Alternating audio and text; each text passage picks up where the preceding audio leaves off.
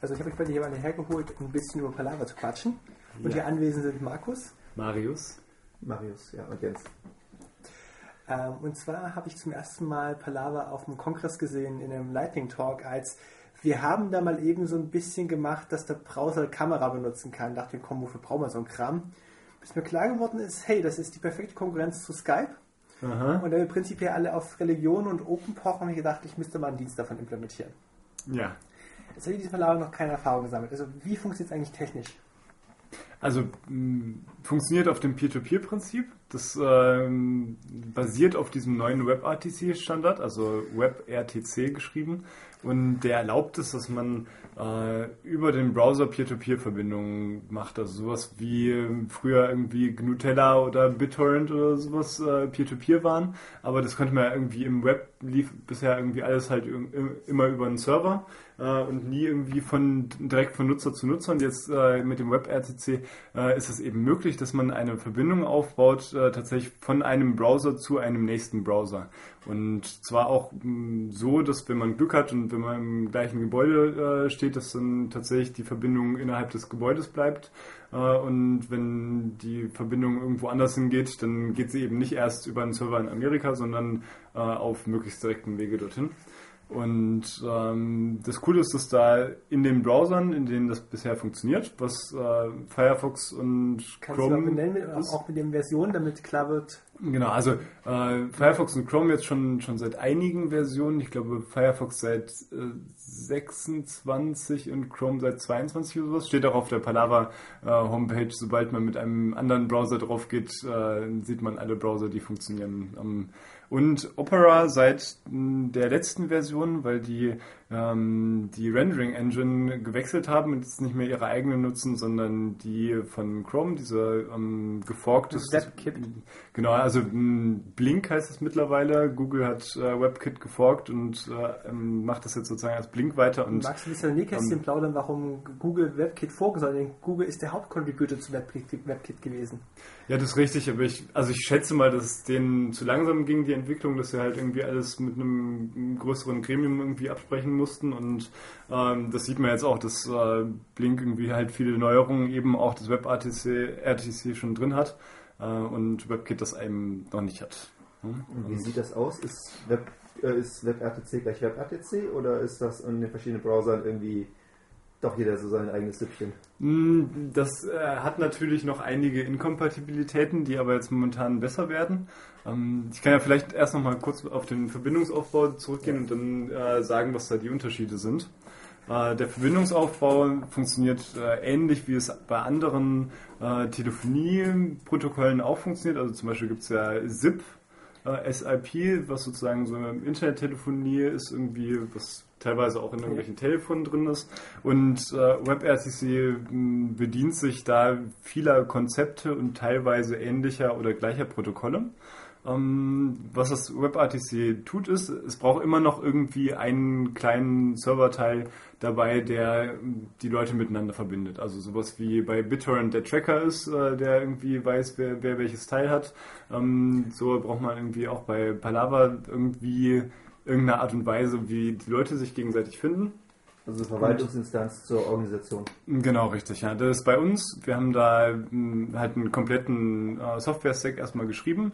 Äh, den Palava-Stack, der eben aus äh, Client- und Server-Software ähm, besteht. Will ich dann später nochmal ein bisschen mehr drauf eingehen, äh, welches Teil jetzt was tut. Und der Server-Teil, den haben wir Palava Machine genannt. Und äh, der ist eben genau dieser Nachrichtenserver sozusagen. Also der ähm, funktioniert so, also Palava selbst funktioniert erstmal so, man geht auf eine Website, ähm, zum Beispiel palava.tv, was sozusagen eine Instanz ist, die wir aufgesetzt haben und äh, kann da einen Raumnamen eingeben, zum Beispiel Easter Hack 2014 und alle, die sozusagen den gleichen Raum, Raumnamen eingegeben haben, die können sich dann sehen und äh, miteinander Video chatten, genau, ohne dass man sich irgendwie einloggen muss oder registrieren muss. Und äh, weil jetzt Easter Hack 14 natürlich irgendwie was wäre, was äh, einfach zu erraten ist, kann man natürlich irgendwie auch, also es gibt einen Private-Button, äh, der aber nichts anderes macht, als dass er einfach eine äh, lange Zahlenreihe sozusagen oder einen komplizierten mhm. Raumnamen generiert und dann schickt man dem anderen halt auf einem möglichst gesicherten Wege irgendwie über Jabber und OTR oder über eine E-Mail oder sowas äh, den, den Raum zu sozusagen oder den Link zu und dann kann der da auch raufkommen. Also was dieser, äh, diese Palaver-Maschine macht, ist sozusagen, dass sie ähm, Leute, die in den gleichen Raum gejoint sind, äh, miteinander verbindet, so dass äh, die mitkriegen, wenn jemand in diesen Raum kommt, dass man sozusagen da erstmal eine ID hat, wie man jemand anderem was schicken kann und eben einfach die Möglichkeit hat, wenn die Peer-to-Peer-Verbindung noch nicht steht, dem anderen schon mal Informationen zuzusenden. Und da gibt es zwei Arten von Informationen, die erstmal ausgetauscht werden müssen. Das ähm, eine ist, ähm, sind sozusagen die ähm, Medien- und Transportinformationen.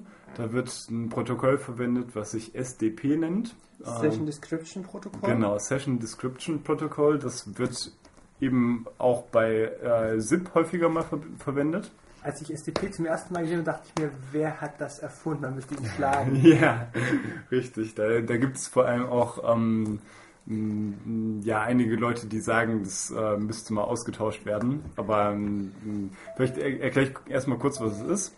Äh, das SDP ist ein, ein, langer String einfach nur, äh, der die Fähigkeiten, in diesem Fall des Browsers, ähm, beschreibt. Und zwar zum einen die, die Medienfähigkeiten, also welche, welche Codex er kann. Genau, richtig. Welche Codex er kann, ähm, mit welchen Parametern äh, er die abspielen kann und so weiter und so fort und die Transportmöglichkeiten, also ähm, welche Transportprotokolle ähm, jetzt sozusagen in, also zum Beispiel Realtime-Protokoll äh, und so weiter er versteht, was ja sich in der Zukunft auch nochmal ändern könnte. Das heißt, ähm, irgendwie muss man da von gleichen Ländern kommen und was dann geschieht ist, äh, dass einer immer die Kommunikation anfängt, sein SDP äh, generiert was der Browser zum Glück für einen selbst macht. Also der gibt einem dann sozusagen so einen SDP-String aus, wenn man den anfordert.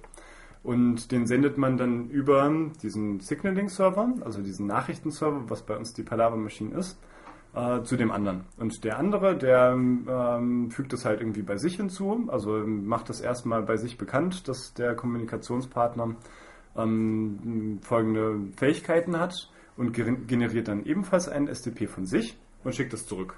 Und äh, was dann beide Browser machen, ist, dass sie sich in dem Sinne dadurch äh, geeinigt haben auf irgendwas. Also äh, meinetwegen, wir benutzen jetzt VP9 als Codec und RTP als Protokoll oder irgendwie sowas in der Richtung. Ähm, und dann sind sie sich schon mal auf dieser Medien- und Transportebene irgendwie einig. Und dann gibt es noch eine zweite Ebene, auf die man sich äh, ähm, einigen muss. Und das ist äh, die darunter liegende ähm, Ebene, wie finden wir uns eigentlich? Also das Problem ist ja, dass wir ähm, gerade in normalen Haushalten äh, fast immer hinter einem NAT sitzen. Ähm, Sehr schön. Ja? Ich habe alle Fragen mitgeschrieben und du erklärst gerade ganz toll, sprich dafür weiter ja. und ich hake dich ein. Okay, gut. Ne, also das äh, Problem ist ja, dass wir jetzt im, im Zeitalter von IPv4 sozusagen noch eine IP-Adresse pro Anschluss haben irgendwie zu Hause und dann äh, sitzen da, was ich was in, in der WG zum Beispiel fünf Leute gerade im Internet äh, und äh, haben dann aber irgendwie teilen sich die gleiche IP-Adresse. Ne? Und äh, da gibt es eben dieses NAT, was es äh, irgendwie sehr ähm, schwierig macht, dass äh, sozusagen über diese Routergrenze hinweg Leute Peer-to-Peer -Peer machen. Und das hat man früher gelöst, indem man in dem Router gesagt hat, naja, jetzt irgendwie meinetwegen der, der Port für BitTorrent, der soll bitte immer an den Computer von ähm, Henry umgeleitet werden oder sowas. Dann konnte natürlich auch nur Henry irgendwie BitTorrent machen. Und, ähm, ich mag es die Stelle mal ausführen, ja. weil dieses NAT-Piercing genau die interessante Sache ist, die man bei IPv4 verstehen muss. Der Router ist irgendwie eine statusbehaftete Firewall wenn von innen einer Quellzieladresse mit dem Ziel nach außen irgendwie auf Port 80 HTTP ein Datenstrom kommt, leitet er es einfach weiter und wenn der Datenstrom auf Port 80 zurückkommt, kann er den wieder der internen Maschine zuordnen. Also alles, was von innen nach außen geht, wird irgendwie im Router mit dem Status gespeichert und kann wieder zugeordnet werden. Wenn ich jetzt auf einen Rechner verbinden möchte, der sich hinter einem NAT befindet, wird das plötzlich schwieriger, weil ich von außen diesen Rechner nicht durchadressieren kann. Da hast du gesagt, entweder Port Forwarding, ich sage dem Router, wenn ich bei dir auf diesem Port reinkomme, leite es immer an diese fixe interne Adresse weiter. Mhm. Oder das andere Verfahren, äh, NAT Piercing, ist ganz putzig, habe ich es erstmal bei ICQ kennengelernt. Es ist Mhm. so, wie überträgt eigentlich ein Messenger auf einen anderen, wenn beide in einem NAT liegen. Mhm. Und eine Möglichkeit, das Technik zu implementieren ist, ähm, ich habe ja gesagt, der Router hat irgendwie einen Status, den er beinhaltet, Verbindung von innen erzeugt, lässt eine Antwort von außen zu. Wie sieht es eigentlich bei, Paket, bei Protokollen wie UDP aus? UDP baut keine Sitzung auf. Und die typische UDP-Lösung ist, ich habe einen Client von innen, der schmeißt ein Paket nach außen an eine Adresse und wenn die Adresse ein Paket zurückgibt, wird das wieder innen zugestellt. Also nehme ich jetzt diese, diesen Vermittlungsserver, in dem Fall Palaver Machine oder Signaling Server, und die beiden Clients handeln einfach mal einen Port aus. Und fangen dann an, auf ihre Zieladresse, und zwar die Zieladresse vom Router, in dem sich der gegnerische Client befindet, auf den festgelegten Port einfach mal UDP-Pakete draufzuwerfen. Und wenn zeitgleich von innen Pakete gegenkommen, wird dieses NAT hoffentlich irgendwann mal transparent und lässt Pakete durch. Mhm.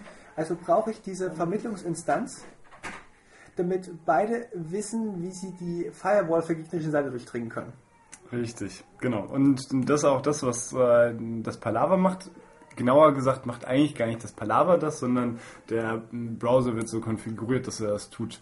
Und zwar gibt es da schon m, ja, fertige Protokolle, die verwendet werden. Zum Beispiel äh, das Stun-Protokoll mit einem Stun-Server, der noch zusätzlich aufgesetzt werden muss. Den haben wir nicht selbst geschrieben, sondern den haben wir einfach äh, äh, aus dem Debian Repository genommen. Gibt es freie Software für. Ja, der ist vielleicht auch schon über Voice, aus Voice over IP irgendwoher bekannt oder schon vorhanden. Richtig, genau. Und ähm, der hilft einem eben bei diesem Nutshell-Version. Also der ähm, ist zum Beispiel, also man baut erstmal von innen eben eine Verbindung zu dem auf, dann gibt es eben im Router schon mal eine Verbindung nach außen und äh, der Stun-Server nennt, nennt einem dann ähm, Kandidaten sozusagen, also irgendwie Varianten, wie man von außen her erreichbar sein könnte mit irgendwie IP und äh, Portkombinationen. Äh, da werden verschiedene ausprobiert und äh, diese Kandidaten werden dann über den Signaling-Server wiederum äh, an den Kommunikationspartner gesendet. Der trägt die sozusagen bei sich im Browser ein, in diesem WebRTC. Und äh, dann ähm, handeln sozusagen tatsächlich die, die Browser selbst untereinander das aus und gucken, ob sie eine Verbindung finden. Und wenn ja, dann gibt es einen Callback und dann sieht man, ah, okay, cool, die Verbindung ist da. Und ähm, das äh, WebRTC standardisiert sozusagen nicht nur ähm, dieses, ähm, wir können eine Peer-to-Peer-Verbindung mit anderen Nutzern, Nutzern aufbauen, sondern darauf aufbauend auch noch, was man darüber senden kann. Und äh, äh, da gibt es äh, bereits Video- und Audio-Streams, die man da draufsetzen kann, die auch schon funktionieren. Und ähm, es gibt noch die Variante, dass man Rohdaten schickt, äh, was mh, eigentlich ja trivialer wirkt, aber äh, leider noch nicht browserübergreifend funktioniert. Das funktioniert angeblich äh, schon zwischen dem aktuellen Firefox und dem nächsten Chrome, der kommt. Äh, das haben wir noch nicht ausprobiert, werden wir aber in der nächsten Zeit, weil daran natürlich solche Dinge wie ein Textchat hängen, die jetzt momentan noch nicht, also die, die wir äh, zwar schon mal irgendwie angetestet haben, aber die dann eben nur zwischen zwei Firefoxen oder zwei Chromes gingen und da wir ja gerne irgendwie einen Dienst anbieten wollen, wo alle dann miteinander kommunizieren können, haben wir das jetzt noch nicht, ähm, haben wir es noch nicht drin. Also das vermeintlich einfachere Text ist dann Genau. in dem Fall das, das dann deutlich schwerere oder komplexere. Richtig, ja. Und Video und Audio funktioniert aber schon wunderbar. Das heißt, äh, wir können ähm, aus dem Browser irgendwie, was ebenfalls ein Teil von WebRTC ist, mit äh, der neuen Get User Media Funktion, können wir ähm, das Mikrofon und die Kamera ansprechen äh, oder sämtliche Devices, die irgendwie Video oder Audio äh, reinbringen. Da kann man, wenn man irgendwie in, äh, in Linux-Programmierung bewandt ist, sich natürlich auch ein eigenes Device machen und äh, irgendwelche Inhalte da reinstreamen. Ähm, und dann ist es sehr einfach, wenn man, da, da kriegt man ein Stream-Objekt raus und dieses Stream-Objekt kann man zum Beispiel einfach mal lokal äh, in ein HTML5 Audio- oder Video-Element ähm, werfen und das spielt es dann ab. Ähm, das mh, sind fünf Zeilen Code, die ich dann auch äh, in diesem äh, Vortrag hier beim Easter Hack über das Palaver zeigen werde, ähm, wenn so solange sozusagen die Verbindung zu jemand anderem gar nicht ins Spiel kommt, ist es alles super easy. Und äh, ansonsten kann man dann sozusagen diesen Stream einfach ähm, nicht ähm, mit dem äh, Videoelement bekannt machen, sondern mit dem Connection-Element, äh, was man dann hat zu einem anderen Nutzer. Äh, und der kriegt dann auf seiner Seite ein Callback, ja, hier kommt ein Stream rein und der kann das dann bei sich abspielen, weiterleiten, um, analysieren, wie auch immer. Ich mag an der Stelle mal mit ein paar Fragen einhaken. Ja. Ähm, das eine ist, ich habe die Website angeschaut, die der Beispiel hat aufgebaut hat, und dann gibt es die Möglichkeit zu sagen, ich möchte eine Sitzung starten mit Audio und Video oder nur Video. Mhm. Warum habe ich für die, genau die Implementierung entschieden? Wir, wir hatten. Mir fehlt die Funktion nur Audio. Richtig, das, das haben wir auch schon ganz häufig gehört. Das war irgendwie mit irgendeiner Browser-Kombination ging das mal nicht und dann äh, hatten wir das rausgenommen, weil wir wollten, dass irgendwie äh, verlässlich funktioniert, wenn wir die Funktion anbieten und äh, mittlerweile tut es das, aber jetzt ähm, sind wir gerade, haben wir gerade ganz viele Neuerungen noch, die wir dann gerne mal in einem großen Batzen ähm, dann online stellen wollen und die Version im Git ist äh, schon viel weiter und kann auch das Audio, Audio Only ist da schon wieder einkommentiert. Das ist einfach nur ein Button, der auskommentiert ist. Die Funktionalität ist da und äh, genau, also das sind die, die drei Dinge, die es jetzt gibt und was dann noch zukünftig geben wird, was wir jetzt auch schon angefangen haben, ist noch so Screensharing. Also ist kein komplettes Screensharing, das dann sozusagen, das bietet der Browser an. Ähm, das heißt, es ist in dem Sinne Browser Screensharing. Also man sieht den Inhalt des Browsers und wenn man im Browser zum Beispiel irgendwelche Präsentationen machen mhm. möchte, dann kann man sagen, na gut, ich mache hier, ich zeige meinen Browser-Screen. Was mich interessiert würde, ist, wie technisch die Implementation von diesem Multi-User-Chat funktioniert. Also ihr, habt ja, können mehr als zwei Teilnehmer an der Sitzung teilnehmen.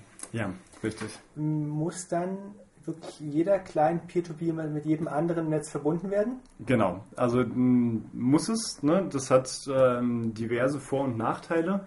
Äh, der offensichtliche Nachteil ist natürlich, dass man ähm, Im Gegensatz zu, ähm, was ich was, Google Hangout oder so, wo man erstmal sein Video zu einem Server hochlädt, muss man, äh, ist, ist der Upload eben deutlich ähm, höher, weil man tatsächlich sein Video zu so vielen uploaden muss, ähm, wie man kommuniziert sozusagen, wie in dem Raum sind. Äh, das ist natürlich ein Nachteil. Wenn der, die Netzwerk, äh, wenn die Netzwerk-Hardware es zulassen würde, könnte man noch mal später mal Multicast sprechen. Wird es dann eventuell ein Teil vom RTC werden? Ähm, das wäre zu hoffen. Äh, leider ähm, ist das mit dem Multicast hat sich ja noch nie so richtig durchgesetzt. Möglicherweise mit IPv6 dann. Ähm, ähm, das wäre tatsächlich etwas, was sehr wünschenswert wäre, weil äh, alles äh, andere, um diese, diesen Nachteil zu umgehen, bedeutet halt, äh, dass man dann tatsächlich wieder irgendwie einen zentralen Server hat, der, wo man das einmal hochlädt und der das dann wieder verteilt. Aber das ist ja eigentlich nicht die Idee dahinter. Eigentlich ist es ja relativ cool auch, dass man so dieses Peer-to-Peer -Peer hat, weil ähm, auf der einen Seite ist es halt irgendwie ähm, wir machen in Dresden auch Chaos macht Schule und da erzählen wir immer, dezentrale Dienste sind cooler, weil weniger ähm, zu, also da laufen eben nicht alle Informationen an einem zentralen Punkt von einer zentralen Organisation vorbei. Leute, so. Wenn jetzt Webservices toll sind, weil du zentral bei einem Anbieter alles kaufst, du weißt exakt, ja. wo du es kriegst und es ist so leicht zu benutzen. genau, na, ja, na, klar, die, die Vorteile sehe ich natürlich, aber ähm, wir sagen immer, dezentrale Services sind, sind super cool so ne, und äh, deshalb ähm, ist es auch ein Feature, was echt wichtig ist für uns, auch wenn es eben die Nachteile hat. Ein weiterer Vorteil ist natürlich, ähm, wenn irgendwas nicht funktioniert, äh, dann funktioniert es gegebenenfalls auch nur mit einem Kommunikationsteilnehmer nicht. Wenn irgendeine Störung ist oder wenn der eine das nicht kann oder wenn der eine gerade in einem ultra schlecht funktionierenden Internet ist, dann kann der vielleicht nicht zu 100% gut irgendwie teilnehmen, aber alle anderen haben ihre separaten Verbindungen, äh, die dann möglicherweise besser laufen kenne technisch die Spezifikation von diesem Realtime Communication Protokoll nicht. Weil ich mag nicht ein paar Fragen zu stellen, vielleicht kannst du ja. die grob beantworten. Wie sieht es eigentlich aus, was kann ich auf den unteren OSI-Layern aushandeln? Kann ich ein TCP, kann ich ein UDP reinlegen, kann ich da Krypto drauf werfen? Und die nächste Frage, wo ich nachher hinkomme, ist irgendwie Bandbreitenbedarf. Mhm. Wenn ich so Späße machen möchte, wie ich äh, habe eine Verbindung, die hat einen wahnsinnig hohen Upload, aber beschissen Download. Ich möchte eigentlich ein asynchrones Protokoll sprechen, das ja. unterschiedlichen Bandbreitenbedarf in jede Richtung hat. Genau. Ähm, also zu 100% kann ich da, da nicht mit allem weiterhelfen. Ähm, was Bandbreite angeht, so macht der Browser das äh, automatisch. Das äh, kann man auch äh, relativ gut ähm, sehen dass wenn irgendwie, keine Ahnung, die eigene Bandbreite irgendwie einbricht, dass dann das äh, Video halt irgendwie weniger aufgelöst wird und dass er dann sozusagen auch weniger sendet. Also die machen sich das schon untereinander aus. Es ne? ist an der Stelle nicht ganz so einfach, weil du äh, hier Trade-offs machen kannst zwischen Ja. der Bandbreite, die du kriegst und der Latenz, die du äh, hast, die bis du das Bild dann nicht darstellen kannst. Mhm, genau, also genau kann ich es dir leider nicht sagen. Also es äh, gibt spezifizierte, spezifizierte Protokolle darunter, die haben ähm, meiner Meinung nach bei den Streams irgendwie äh, etwas auf UDP aufbauend gebaut. Ähm, aber was genau, weiß ich leider nicht mehr, das äh, habe ich auch nur mal gelesen sozusagen. Ich wollte nur zwei Sachen reinwerfen, die überhaupt mal irgendwo genannt werden, weil ich diesen Kram nicht ganz umsonst studiere. Ja. Das eine bei SIP hat mich geärgert, SIP äh, handeln beide Teilnehmer zwar einen Codec aus, den dann sprechen möchten, aber der Ja. Codec ist für beide Richtungen identisch. Es gibt nicht Codec in meine Richtung, Codec von mir und Codec zu mir. Mhm. Wäre natürlich für sowas wie Modemverbindung viel netter gewesen. Ja. Und das andere ist äh, effektive Bandbreite.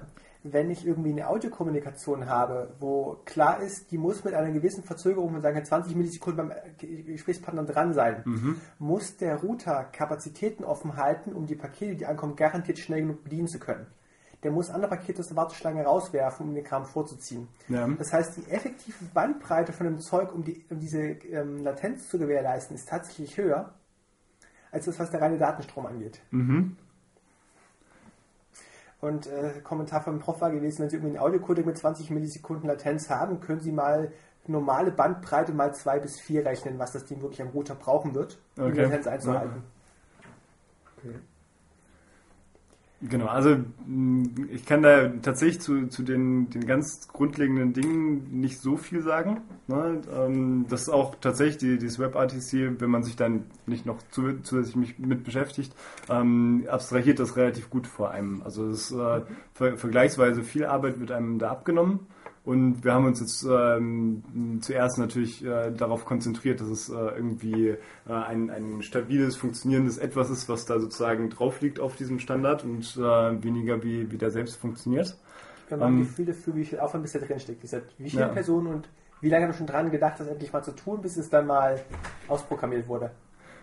Hm, Also die Ideenfindungsphase war, war eigentlich sehr kurz. Das war irgendwie sowas, äh, hey, wir wollen ein Projekt zusammen machen, waren vier Leute oder am Anfang drei und dann relativ schnell auch äh, vier Leute, äh, die das gemacht haben und wussten noch gar nicht, was wir damit machen sollen, sollen so richtig. Äh, Und ich hatte von dem WebRTC halt mal gelesen, dass es das jetzt gibt und dass das jetzt irgendwie auch ganz neu zwischen Chrome und Firefox schon funktioniert. Dann hatte ich mich mit dem einen m, ehemaliger Kommilitone, der irgendwie dann nach Berlin gegangen ist, mit dem ich befreundet bin, ähm, mal zusammengesetzt irgendwie ein Wochenende und nach diesem Wochenende hatten wir es halt hingekriegt, äh, dass wir eine Verbindung hatten, die von Chrome zu Chrome einfach ein Video angezeigt hat. Ähm, Also das hat uns dann so motiviert, dass wir dann einfach da weitergemacht haben und da eine Website draus gemacht haben, ohne äh, irgendeine Idee zu haben, äh, wohin das mal gehen sollte. Ähm, das war allerdings auch ähm, dieses reine, das erstmal zu, zum Funktionieren zu bringen, ähm, der geringste Aufwand tatsächlich dabei, muss man sagen, weil äh, ein riesiger Aufwand noch da reingegangen ist, dass es dann tatsächlich äh, äh, erstmal zwischen Firefox und Firefox auch ging und äh, dann interopera interoperabel funktionierte und dass tatsächlich alle diese Sachen untereinander funktionierten. Und die meisten Dinge, die man da tut, ist, dass man an diesem SDP rumpatcht. Das ist äh, äh, nicht äh, ganz so toll, aber wir haben da jetzt äh, irgendwie wenigstens das äh, in, in eine Datei gemacht, so die, die ganzen Patches, die ähm, applied werden, wenn bestimmte Browser-Versionen mit bestimmten anderen Browser-Versionen sprechen. Ähm, da ähm, sind bestimmte Dinge drin, dass äh, der eine halt Encryption nicht automatisch macht und äh, also die, diverse andere Sachen kann man sich gerne angucken. Wie viele äh, hast du jetzt eigentlich am Laufen und vor allem, wie testest du eigentlich die vielen verschiedenen Geräten, die du brauchst? Genau, äh, wir haben vor, das zu automatisieren, aber momentan tun wir es manuell. ähm, und das Wichtigste ist natürlich immer, die, dass die aktuellen Versionen miteinander laufen. Ähm, dadurch, dass ja gerade jetzt Firefox und Chrome sich auch auf den meisten System oder ja, irgendwie auch selbst updaten oder relativ schnell geupdatet werden, äh, ist das das Wichtigste. Aber mh, ja, ab und zu, es gab letztens, was ganz cool war, gab es mal jemand, der einen aktuellen Test mit allen Versionen gemacht hat und den in GitHub-Issue ge gepusht hat, weil da gerade der Chrome 31 nicht ging oder so. Wo ich keine Ahnung habe, ob es wieder Webseiten richtig baut, weil es verschiedene Webseiten gibt, die mir sagen, dein Browser ist zu alt, du darfst hier nicht rein. Ja, genau. Aber also das ist natürlich ähm, das ist natürlich bei WebRTC ebenfalls der Fall. Also wie gesagt, WebRTC funktioniert äh, in drei Browsern momentan und auch erst seit, seit ein paar Versionen. Wir, ähm, wie, habt, wie habt ihr es eigentlich jetzt konkret implementiert? Wenn ich jetzt herkomme mit einem Browser, der offiziell nicht unterstützt ist, mhm. könnte theoretisch auch ein Firefox im Private Browsing Mode sein, der einfach sagt, ich kann das trotzdem, ich will die Webseite haben. Richtig, das ist dann so implementiert, dass man tatsächlich nicht reinkommt. Ähm, das könnte man vielleicht nochmal, man könnte vielleicht einen Button machen, lass mich das trotzdem ausprobieren oder sowas, aber ähm, ja, momentan wird dann halt angezeigt, äh, hier Browser, die funktionieren, sind folgende, benutzt auch bitte einen davon. Wenn du von Chrome sprichst, Inkludiert das Chromium oder das, sind das tatsächlich zwei? Das inkludiert Chromium. Also wir testen eigentlich auch auf, hauptsächlich auf Chromium, weil wir ähm, freie Software mögen und ja. Ja. nicht Will ich jetzt rausklären, nur ich wollte halt nachdenken. Genau. Woher weiß ich, welche Browser kommt? Schaust du nur im User Agent nach? Wie meinst du, welche? Welche Achso, Browser? Genau. Wir schreiben das, Chrome, die ähm, haben ja so unendlich viele Forks. Ja, genau. Ähm, naja, beides irgendwie eine Mischung. Äh, wir gucken zum einen, ob äh, die WebRTC ähm, Interfaces, äh, die API da ist und äh, ähm, wissen das dann schon mal und ähm, bei bestimmten Dingen gucken wir aber nochmal nach, äh, ist das jetzt ein Chrome und wenn ja, welche Versionen, weil wir ähm, Genau, also zum einen, dass wir da in diesem SCP rumpatchen können, dann hatten wir es mal mit bestimmten Browser-Versionen, dass es tatsächlich nur in die eine Richtung ging, das äh, aus Gründen, die wir nicht kennen, äh, wenn, wenn der eine dem anderen das SDP geschickt hat und dann zurück, das ist mhm. sozusagen so ein Offer-Answer-Prinzip, äh, dann hat es funktioniert. Also ich glaube, Chromium äh, hat die ähm, äh, eine Session initiiert ne, und dann, dann funktioniert es, aber wenn man es andersrum gemacht hat, dann funktioniert das nicht was ja halt überhaupt nicht so sein sollte, aber das haben wir halt irgendwie mitgekriegt und dann haben wir es halt eingebaut, dass, ähm, naja, wenn, wenn die eine Version äh, da ankommt, dann soll die bitte das initiieren und nicht die andere. Und dafür Browser, brauchen wir den User Agent tatsächlich. Ne? Hast du schon Browser-Quellcode anfassen müssen? Um Sachen zu verstehen, warum sie kaputt sind? Nee, haben wir nicht. Wir haben natürlich bei einigen Sachen ähm, Bugs gefeilt äh, und ähm, hoffen darauf, dass die gefixt werden in den nächsten Versionen in den Browsern. Mhm.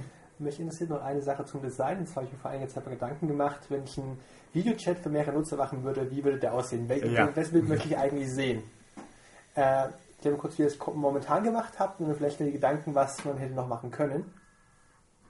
Ah, ähm, also momentan äh, ist es so geregelt, äh, dass man ein Video halt groß hat, wie man das auch irgendwie ähm, zum Beispiel aus Google Hangouts kennt, und dass aber die Videos äh, von den anderen Nutzern äh, sozusagen an, an, der rechten Leiste einfach untereinander zu sehen sind und dann kann man irgendwie auf das Video klicken und dann äh, wird das sozusagen in diesen großen Bereich gebracht.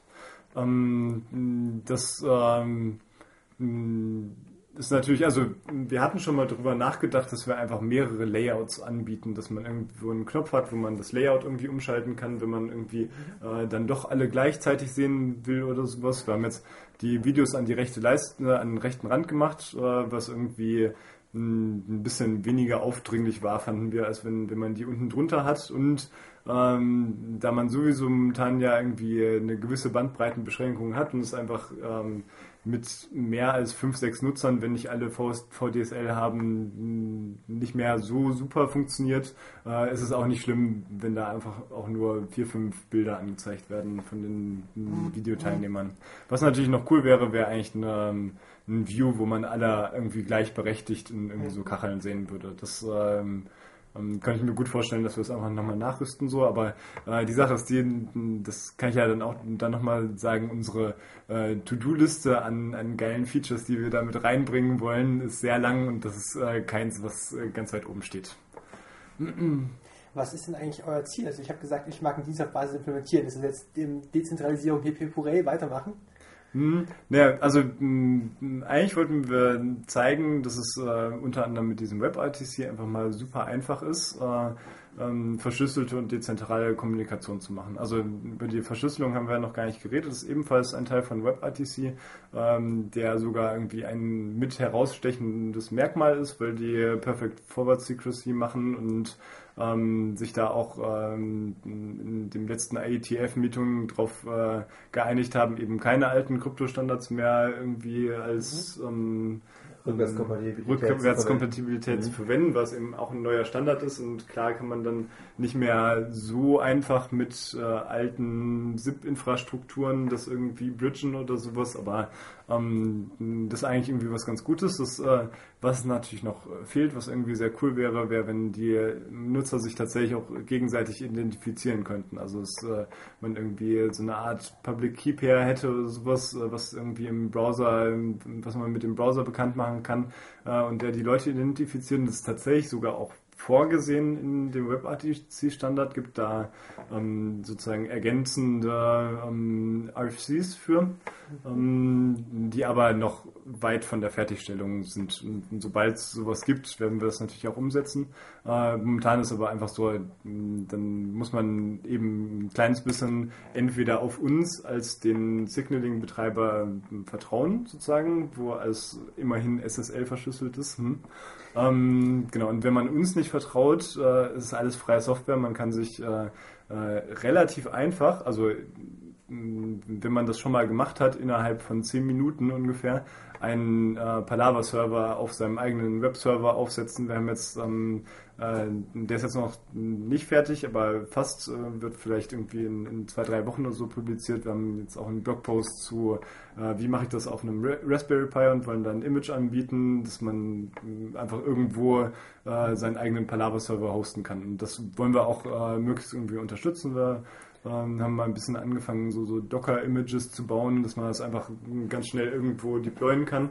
Und äh, das natürlich mh, gleichzeitig äh, schreiben wir gerade irgendwie eine Privacy Policy für, für unseren Dienst, dass wir sagen, ja, wer das nicht kann oder nicht will, äh, soll bei uns irgendwie eine, eine vertrauenswürdige Instanz haben, die uns ähm, ja, Videochat anbietet, ohne dass äh, da die Idee hintersteht, wir machen mit den Daten unserer Nutzer irgendwie Reibach oder wir kriegen die überhaupt. Kriegen wir ja gar nicht, weil zum einen sind die verschlüsselt, zum anderen gehen die ja gar nicht dann nochmal über unseren Server, sondern die sind ja Peer-to-Peer.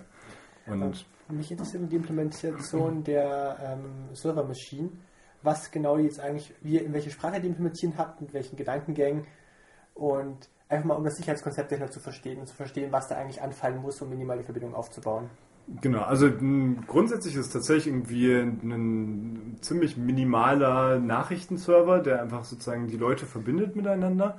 Wenn, wenn, du da ein großes Framework hinten dran legst, kannst du in aller Zeile einen riesengroßen Nachrichtenserver aufbauen. Richtig, das stimmt. Ja. Also wir haben da so, so, eine, so ein Mittelding, glaube ich, gemacht. Also äh, ist in Ruby geschrieben mit Event Machine. Event Machine ist so asynchrone Programmierung, sowas, was äh, auch Node.js macht ähm, und haben da ein Redis angebunden, was eben zum einen ganz gut ist, weil es alle Informationen nur im RAM hält, äh, was wir irgendwie auch wollen. Äh, und was zum anderen bereits so, so PubSub-Features anbietet, also so Publish, Subscribe, äh, dass man sagen kann, naja, wir haben hier irgendwie so, so unser Raumkonzept ist teilweise darüber gelöst. Einfach. Mhm. Und ähm, die, diese Palaver-Maschinen äh, macht sozusagen logisch einfach zwei Dinge. Die ist zum einen dieser reine Signaling-Server und eben auch der, der Raum-Server sozusagen, der diese Räume ver verwaltet. Und, welche, welche, welche, Information muss, die, muss der Server für den Raum offen halten? Also ist es möglich, dass Sie jetzt beliebig viele Räume aufmachen und euer Server unter Ressourcen das zusammenbricht? Das ist natürlich möglich, aber da müsste man schon wirklich arg viele Räume aufmachen. Ähm, das geht aber natürlich. Also das, das könnte man tun. Das äh, in offene Räume sozusagen ist einfach nur, wenn, wenn jemand in einen Raum reingeht, ähm, dann ist dieser Raum offen und äh, ähm, das, was äh, in dem Sinne gespeichert wird, ist implizit irgendwie die IP-Adresse, weil man dann eine WebSocket-Connection sozusagen noch hat zu demjenigen, der, der da gerade chattet. Ähm, die aber natürlich irgendwie auch im RAM liegt sozusagen und ähm, genau, also was dann ist, ist, dass man einen Raum hat und ähm, bei dem Raum sozusagen eine Verbindung hat äh, zwischen äh, IDs, die der Server vergibt innerhalb dieses Raumes. Also wenn ich der Erste in diesem Raum bin, dann werde ich wahrscheinlich die ID 0 kriegen oder sowas. Ähm, und äh, damit verbunden sozusagen die WebSocket Connection. Das heißt, wenn ich jetzt zum Beispiel äh, am Anfang, wenn ich den, den Raum äh, betrete, dann kriege ich die Server-IDs von den anderen Teilnehmern, also zum Beispiel 2, 5 und 6 oder sowas, weil die anderen mittlerweile weg sind. Und äh, dann würde ich als ja, derjenige, der, der reinkommt, würde ich äh, die Session initiieren und eben dann äh, zu jedem dieser drei ähm, meine, meine äh, ersten Nachrichten schicken und dann sage ich halt, äh, äh schicke mein SDP zu User mit der ID 3 und der Server kümmert sich, dass das da weitergeleitet wird. Ist es nach dem Verbindungsaufbau, ich kenne dieses nämlich dieses WebSocket-Konzept noch nicht, ist es so, dass der Client pollen muss beim Surfer? Nee, ähm, das, äh, es gab ja früher, als man Ajax noch äh, hauptsächlich gemacht hat, ähm, äh, die Variante, dass man einfach zwischendurch mal irgendwie ein Paket gesandt hat, um mhm. die ähm, Connection offen zu halten und dass dann äh, auch der Server sozusagen einem was pushen konnte und genau das ist äh, sozusagen WebSockets als Standard. Also das äh, hält dir eine Verbindung offen zum Server äh, und auch der Server kann dir sozusagen äh, Dinge zuschicken. Das heißt, kein, kein Pull, was du dann machen musst, sondern wenn der Server irgendwie eine Nachricht kriegt und die an den anderen weiterleiten will, dann sendet er das einfach in den Socket rein und der kriegt das dann.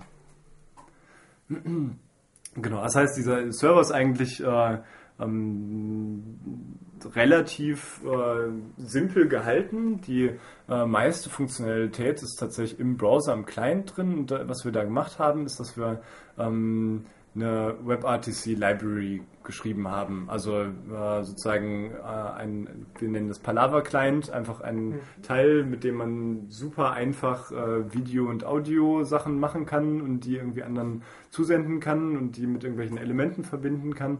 Ähm, und die jetzt momentan äh, halt nur mit einem Palaver-Server, mit dem Protokoll, was wir uns ausgedacht haben, sozusagen sprechen kann, äh, was aber so modular auch geschrieben ist, dass man das irgendwie äh, zukünftig mal austauschen kann. Es gibt irgendwie momentan tausend Ansätze, die rumschwören, wie man denn äh, Signaling für WebRTC schön und cool machen kann. Möglicherweise werden wir es auch in der Zukunft nochmal irgendwie austauschen. Das ähm, wird sich zeigen oder einfach weitere Möglichkeiten anbieten. Was cool wäre, wäre noch, wenn du, wenn du Standalone-Client anbieten könntest.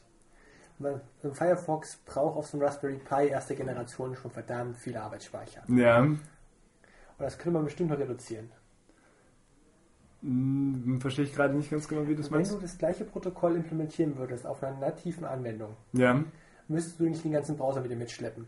Ah, ja, genau. Na, na klar, stimmt, das stimmt. Ja. Ich habe nicht ganz den Überblick, wie es mit den nativen Libraries für WebRTC aussieht. Da hatte sich einer von uns mal mit beschäftigt am Anfang und meinte, so richtig ausgereift ist das noch nicht.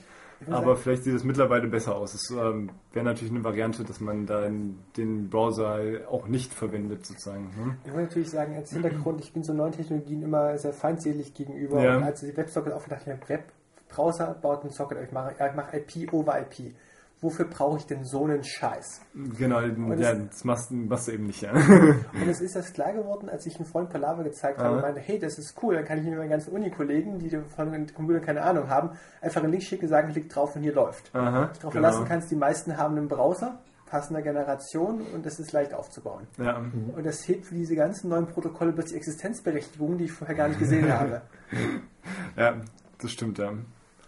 Genau. Naja, das ist zum Beispiel auch eine Sache. Wir haben, wir haben da so ein, so ein GIST hier auf GitHub verlinkt, irgendwie in unseren Folien auch immer und sowas, äh, wo wir mal gezeigt haben, wie, in wie wenigen Zeilen man einfach jetzt mit dieser Palaver Library irgendwie sowas Palaver ähnliches schreiben kann, weil wir das eben die Funktionalität äh, in dieser Library relativ schön auch haben, denke ich. Wir haben den CoffeeScript geschrieben, aber das wird ja in JavaScript übersetzt. Das heißt, es ist eine JavaScript-Bibliothek, die man benutzen kann dann einfach. Und ähm, das Palaver-Portal zum Beispiel, was wir jetzt haben, also das, unsere Website selbst, haben wir sozusagen veröffentlicht als Palaver Portal, äh, ist der Name auf GitHub. Ähm, das ist im Endeffekt, also neben mm, dem Fakt, dass es eben auf unserer Website als Beispielinstanz von Palava läuft, äh, einfach nur eine, ein, ein Beispiel dafür, wenn man in den Code guckt, äh, wie man denn äh, diesen Palava-Client sinnvoll benutzen kann, irgendwie mit allen Callbacks und äh, ähm, wie, wie, man das integrieren kann sozusagen. Und diese Website selbst, das ist ähm, äh, relativ simpel, haben uns da irgendwie ähm, AngularJS benutzt, das ist ja so eine One-Page-Application und äh, haben da Bootstrap eingebunden und äh, sind jetzt gerade beim Wechsel auf Bootstrap 3, um es ein bisschen mobiler äh, nutzbar zu machen, aber das ist irgendwie eine Website wie jede andere und man kann auch die Palava-Funktionalität einfach in jede andere Website relativ einfach mit diesem Stack, äh, den wir jetzt geschrieben haben, äh, ähm, einbauen sozusagen und ähm, haben uns jetzt für, für die wichtigen Komponenten sozusagen, also den, den, die Client Library und für den Server, für GPL respektive LGPL entschieden, weil wir auch ein gemeinnütziger Verein sind und auch wollen, dass es einfach ein, ein freie Software bleibt und dass ähm, Veränderungen, die jemand macht, ähm, auf jeden Fall wieder zurückfließen. Das kann jeder gerne benutzen. Wir freuen uns, wenn das jemand benutzt, aber ähm, genau. Und bei dem Palava Portal ist einfach nur eine Art, also wir sehen das als eine Art Beispielapplikation und deshalb haben wir uns dafür MIT-Lizenz entschieden. Okay. ähm, viele Leute, die bis hierhin gehört haben, müssen natürlich auch mal Links kriegen, die wir jetzt einfach mal ansagen und kommen nachher noch in die Shownotes. Wenn ja. jetzt zu viel gerade jetzt äh, irgendwo im Zug unterwegs hören, können dann sich den Link merken, alle anderen können auf die Webseite schauen. Welche Sachen möchtest du spontan noch ansagen? Ähm, also die Seite selbst ist äh, palava.tv. Ähm, wenn man ein eigenes Palaver gerne aufsetzen möchte, äh, kann man in unserem Blog gucken, wo wir regelmäßig über solche Sachen schreiben. Unter anderem gibt es da eine Schritt-für-Schritt-Anleitung, wie man das unter dem Ubuntu und in ein paar Wochen äh, auch auf dem Raspberry Pi aufsetzt. Ähm, das ist blog.palava.tv. Äh, wir machen die ganzen kleineren Announcements äh, über Twitter, wo wir Palava TV zusammengeschrieben sozusagen heißen. Und äh, es gibt einen Newsletter, da kann man sich äh, direkt auf der Website, auf der Homepage, äh, da gibt es einen Get, Get Updates Link, äh, kann man sich da eintragen. Ähm, genau. Das Achso, und, und, und GitHub äh, ist auch auf der Website natürlich verlinkt, äh, ist äh, github.com slash palavatv und das ist eine Organisation. Äh, das heißt, da sind sämtliche Projekte, also alle unsere Talks sind da drin, das Palava Portal ist da drin, die Palava Client Library ist da drin, die Palava Machine ist da drin, das Palava HQ ist da drin, was einfach so ähm, äh, die, der Rest der Infrastruktur ist, die wir verwenden, was minimal ist, aber was wir auch gerne offenlegen wollten. Also sowas wie, wenn man sich für den Newsletter anmeldet, was passiert da eigentlich im Hintergrund? Ähm, Genau. Wie seid ihr eigentlich den Namen gekommen? Ähm, oh, das weiß ich nicht mehr ganz genau. Äh, ich glaube, dass das äh, Jan und Kilian irgendwie äh, sich ausgedacht hatten und äh, ich war am Anfang erstmal ein bisschen skeptisch, aber dann fand ich es eigentlich doch ganz cool, weil Palava ja doch irgendwie auch sowas wie, wie, wie Gerede heißt ne? und halt irgendwie auch sowas äh, ähm, so, so, so ein bisschen entspanntes Privates hat. So, ne? Wenn wir irgendwo rumpalabern, dann heißt das nicht, dass uns jemand irgendwie äh, auf die Finger guckt dabei. So ist nicht wie ein Meeting oder sowas, ähm, wo man irgendwie in einer, in einer, gestressten Atmosphäre ist, sondern das eigentlich, wir wollen eine, eine einfache Möglichkeit zur Kommunikation anbieten, die äh, die eigene Privatsphäre so gut wie möglich schützt. Und ähm, deshalb finde ich den Namen eigentlich mittlerweile auch sehr gut. Ich habe keine Fragen mehr. Wenn du nichts mehr ergänzen magst. Ja, ich habe noch was zum Raspberry Pi. Ja. Wenn ihr den Raspberry Pi als Server-Hardware-Plattform in Betracht nehmt, ja. dann äh, braucht ihr ja quasi nicht viele Ressourcen für den Server. Ich meine, er ist ja auch hauptsächlich erstmal nur ähm, Client-Verwaltung, also alle Anfragen annehmen und weiterleiten. Ähm, du sprachst aber auch davon, das läuft im RAM. Davon hat das Raspberry Pi jetzt gerade nicht so viel. Aha. Also ähm, das, was als Palava Machine läuft, wie, wie ressourcenlastig ist das? Wie kannst du das irgendwie mit etwas umschreiben? Mm, also mm, erstmal auf die Websites äh, zurückkommen, die sind äh, statisch. Ja. Also wir haben ja sozusagen irgendwie alles, was also was ich was die Konferenzseite oder sowas, ist alles statisch. Das äh, liefert einfach nur das JavaScript aus und das JavaScript äh, kommuniziert dann sozusagen mit der Palava Machine, was die, der einzige dynamische Inhalt ist. Das heißt, irgendwie muss halt ein minimaler Webserver drauflaufen und der kann das Palaver-Portal dann zum Beispiel also haben. HTTPD, ein, äh, Zum Beispiel. Nginx, sowas. Richtig, genau. Irgendwie sowas in der Art. Äh, natürlich sozusagen die Palaver Machine, das, was die meisten Ressourcen frisst, aber äh, die merkt sich ja tatsächlich auch für jeden Nutzer nur, ähm, also macht eben die, die, die Räume und zu jedem Nutzer nur eine Zahl und diese Web- WebSocket Connection. Das heißt, ähm, wir haben es noch nicht ausprobiert, wie viele Nutzer man braucht, um da den RAM voll zu machen, aber äh, das wird wahrscheinlich nicht geschehen. Ähm, Das läuft auch nicht müssen wir auch- Datenbank, das läuft direkt alles in der Software selbst.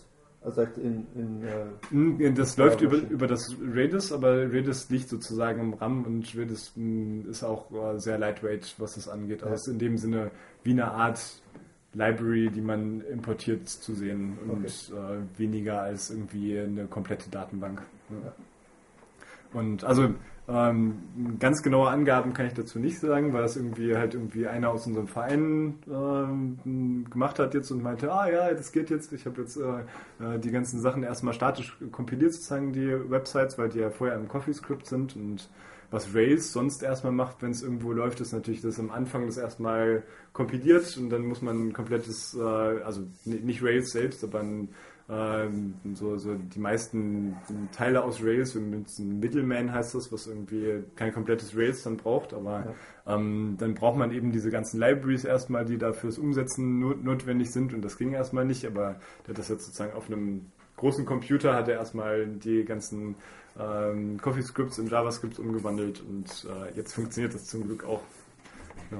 Ach, und zu dem Verein könnte man halt vielleicht noch irgendwie ein, ein paar abschließende Worte sagen. Wir haben uns dann äh, irgendwann, nachdem wir nicht so richtig wussten, was wir damit überhaupt machen wollen mit dem Palaver am Anfang, ähm, irgendwie zu viert, mh, wie wir waren, darauf geeinigt, dass äh, ähm, das eigentlich die, der, der schönste Ausweg irgendwie aus allem wäre, wenn wir das irgendwie komplett offenlegen und freigeben, weil sich irgendwie alle Ideen, die wir hatten, damit vielleicht auch irgendwie ein Stück weit Geld zu verdienen, ähm, sozusagen direkt irgendwie mit so einer Website äh, natürlich irgendwie gebissen haben mit einem äh, wir legen radikal alles offen Konzept und äh, ähm, haben uns jetzt eher irgendwie, glaube ich, damit ähm, ähm, abgefunden oder arrangiert, dass wir ähm, sozusagen rundherum WebRTC-Zeug machen und dass wir aber gerne dieses Palaver als, als, ähm, als komplett offenes äh, Ding haben wollen und haben dann einen Verein deshalb für gegründet, schon im Oktober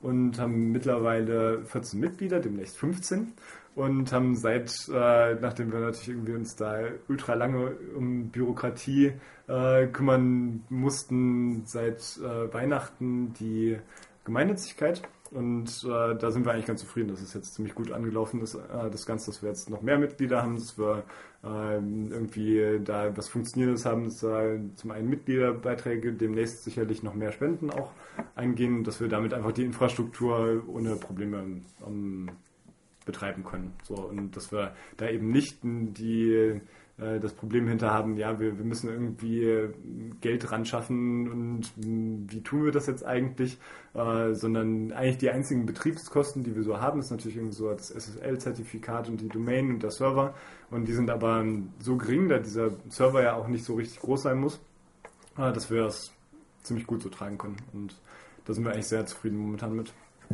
Läuft zurzeit auf dem V-Server oder auf dem dedizierten? Auf einem V-Server läuft das, ja. Sogar auf einem relativ kleinen 17 Euro bei Host Europe. Ähm, Und sobald notwendig ist, werden wir das äh, hochskalieren, aber Ja. ähm, ja, ist momentan nicht notwendig und ähm, wenn es das wird, machen wir das.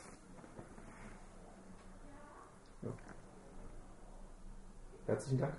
Ja, Danke. ich danke. und ich Wir hoffe, dass ganz an- viele eine Hands-on-Session und schauen an, das Ding bei uns zum Laufen zu bringen. Richtig, genau. Das ist auch unsere Hoffnung, dass das äh, viele Leute machen, dass einfach äh, Leute ihr eigenes Palaver aufsetzen und da zur nächsten Zeit viele Dinge geben, wie man das einfacher tun kann bei sich. Ähm, geht aber jetzt auch schon sehr einfach. Wie sieht das aus, wenn ich einen ähm, Palaver-Server habe?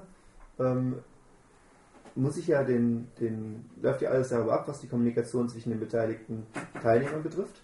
Mhm. Das heißt, die müssen auch an dem gleichen Server angemeldet sein. Das ist richtig. Es Ja. gibt keine, oder es ist aktuell nicht geplant, irgendwie ähnlich wie bei Java eine, äh, eine Server-Connection zu bauen, Genau, so- um so eine- miteinander auszutauschen. Ähm, ist momentan nicht geplant, haben wir natürlich auch schon dran gedacht und äh, fänden das eigentlich auch ziemlich cool, aber ähm, wäre mh, sicherlich ein großer Umbau nochmal und äh, ich glaube, sowas würden wir angehen, wenn alles andere, was erstmal auf unserer To-Do-Liste ist, wenn das einigermaßen abgearbeitet ist. Ja. Mh, wäre aber sehr cool, wenn die sich untereinander auch austauschen könnten, das stimmt dann. Dann zum zweiten Mal. ja, danke.